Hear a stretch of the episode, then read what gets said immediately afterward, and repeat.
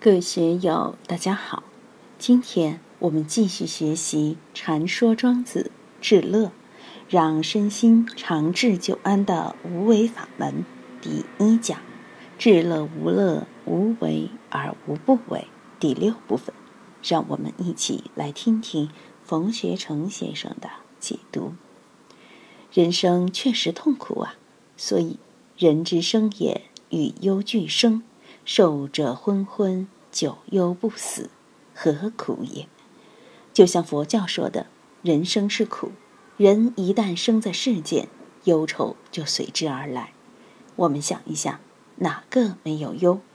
我平时够潇洒的，忧虑算少的，但还是有忧。现在就在忧这个书院明年怎么办？一是在为资金发愁，二是为有些同学的学习担忧。学了这么久，有些人的情况我比较了解，对有些同学就不太了解了。有些同学看到书院的现状，也在帮我忧。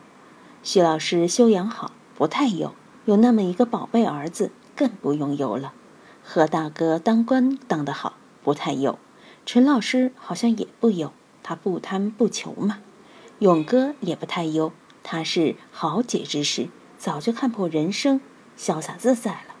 刘大姐不忧，确实了不起，是我们学习的榜样。刘大导演也不忧，他的日子过得蛮愉快的。只有赵鸽子恐怕还在忧。现在他不担忧孩子了，担忧的是在炉火神那里是否能学到真本事。其实我们每个人都有忧，神仙也有神仙的忧。一地菩萨忧他能不能升为二地。二地菩萨忧自己能不能升为三地，十地菩萨会忧自己能不能成佛。我经常引用人王护国般若经的话说：菩萨未成佛时，以菩提为烦恼；菩萨成佛时，以烦恼为菩提。总之都有忧。所以范仲淹说：“是进亦忧，退亦忧，然则何时而乐也？”另外呢？寿者昏昏，久忧不死。真正长寿的人还是要忧。陈奇说他的曾祖母都快一百岁了，很会吃，两三个钟头都在吃，一吃就满床都是屎尿，要人不停的收拾。你说他脑壳昏，他精神又好得很，见了人声音又大，和你说个没完。但是说的是什么，却又听不懂。有很多老人的确是昏昏。人老了，大脑萎缩了，得了老年痴呆症，这也是普遍现象。当然，我们在电视上也看到过，有些人上了百岁，脑袋仍然清醒得很。前段时间，电视里演了都江堰的一个老爷子，一百零五岁了，老太太也一百岁了，两个人一起庆祝生日，儿孙都有一百多个。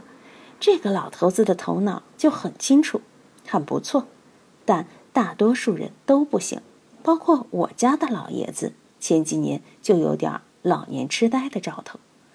人老了，哪怕得寿，但若浑浑噩噩，日子还是不好过的。自己不舒服，亲人们也不可能舒服，久忧不死啊。很多人老了后手脚不便，看到儿孙都因为自己被捆着绑着，他也心焦，就想早点死。如果儿女不孝，就更相似，活着干什么呢？孔子说：“老而不死，之谓贼。该死就死，这是自然规律。生老病死，庄子在后面谈了很多，把这个死看得很平常，并不是很痛苦、很恐怖的一件事。死反而是一种解脱。所以你活那么大岁数，何苦呢？当那么大的官，何苦呢？发那么大的财，何苦呢？”就是这个道理，人皆见其利，未见其弊。有的人见其弊而不为。中国古代就有不少隐士看破红尘去出家，脱下蟒袍换袈裟，就有这样的人。看破红尘后，反而觉得安逸舒服。就像我们何大哥，在青城山上的圆明宫，只花了两万元，就享有一套房子二十年的居住权，每个周末去山上当神仙。确实舒服。就算你是寿者，但在病痛中等死的日子也苦。要像洪范五福中讲的考中秘，虽高寿却是无疾而终的。这样的人并不多见，所以是五福之一。去年我家老爷子身体很差，家里的人工作都忙，就打算送他去养老院。但是到养老院去一看，那里并不好过，哪有在自己家里过着舒服？的确是这样的，很多养老院里，很多老人的日子并不像电视台报道的那么舒服。电视台的节目都是导演事先策划好了的，看着很温馨。你真要住在那里，哪个管你呀？除了三顿饭、日常生活卫生料理外，精神上是一片空白，没人料理你，也没法来料理你。所以何苦也？其未行也亦远矣。这样对待身体，确实是两回事。下面举烈士为例：烈士为天下见善矣，未足以活身，吾谓之善之成善也，成不善也。若以为善矣，不足活身；以为不善矣，足以活人。人人亦是为国捐躯，大义大勇，的确为世人所称道。对这些烈士的英勇捐躯，人们确实是怀着一种真诚的崇敬的心情。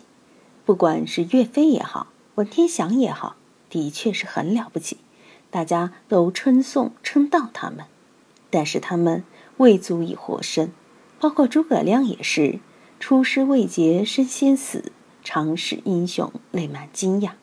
人们对他们最大的遗憾就是未足以活身。要是岳飞能活到七八十岁，那该多舒服；诸葛亮能活个七八十岁，多舒服；文天祥、袁崇焕这些都是真英雄、真豪杰，可惜天不假年，因为各种各样的原因去世了。庄子这里说。吾谓之善之成善也，成不善也。像这样的知名度、这样的意境、这样的大仁大义，到底好不好？妥不妥当？孟子提倡杀身成仁、舍生取义，这种理念又好不好呢？为天下尽善矣，未足以活身。英雄确实好，了不得，崇高伟大。但是这种崇高伟大，却不能让他。保身全年，所以庄子认为这不是智者所为。道家学说很讲究智，讲究圆满，讲究和谐。他不会傻乎乎的把脑袋伸出去，连命都不要了，身体也不要了。他要兼而得之，但兼而得之往往又是不可能的。孟子就说：“予我所欲也，兄长亦我所欲也。”二者不可得兼，舍鱼而取熊掌者也。生亦我所欲也，义亦我所欲也。二者不可得兼，舍生而取义也。这是孟子的看法。庄子的看法又是怎样呢？他提出：若以为善矣，不足活身；以为不善矣，足以活人。你在为天下老百姓服务，为大家谋利益。如果因此在名声在外，大家都认为你了不起、崇高伟大，为了这个好名声，付出的是你的生命。如果你默默无闻、无相不施，别人都不知道，你就可以保身全年了。所以，庄子与孟子的观点是不一样的。所以说，忠谏不听，群循勿争。如果直言劝谏、忠言劝谏不被接受，你就要退到一旁去，不要再去争论。这里庄子在谈怎样把握说话的时机，在《人间世》大宗师里面都谈到了这个，包括《论语》里面，孔子也谈这个。他老人家认为，不当言而言是愚蠢，当言不言没有责任感也不好。所以我们一定要守好忠谏不听，君循勿争。不要在那里婆婆妈妈的瞎唠叨，触犯龙眼，那是要惹来杀身之祸的。今天就读到这里，欢迎大家在评论中分享所思所得。